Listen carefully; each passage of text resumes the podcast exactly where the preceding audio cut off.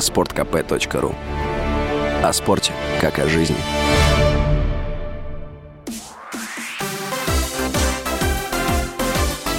Новости спорта.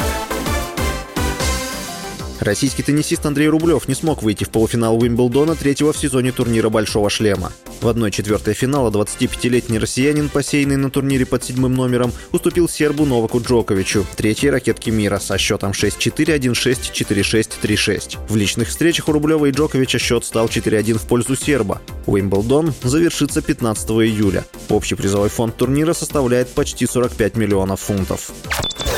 Российская теннисистка Мира Андреева оштрафована на 8 тысяч долларов за неспортивное поведение в матче четвертого круга Уимблдона. Накануне Андреева проиграла в 1-8 финала американки Мэдисон Кис. В конце третьего сета Андреева получила штрафное очко за брошенную на корт ракетку. Она не смогла удержаться на ногах и выронила ракетку, после чего была наказана судьей, так как уже имела предупреждение по ходу встречи. Андреева подошла к судье и сказала, «Вы понимаете, что делаете? Я не бросала ракетку, я упала. Поскользнулась, а потом упала». Однако судья не поменяла решение. 16-летняя Андреева выступала на Уимблдоне впервые в карьере.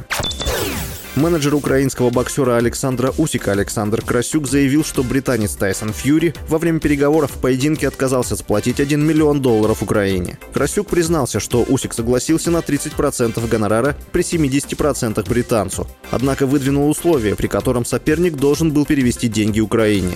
Тайсон не захотел. В конце июля сообщалось, что Фьюри отказался драться с Усиком на супертурнире в Саудовской Аравии, запланированном на декабрь 2023 года. Изначально боксеры должны были встретиться встретиться 29 апреля, однако не сумели договориться о распределении гонораров. С вами был Василий Воронин. Больше спортивных новостей читайте на сайте sportkp.ru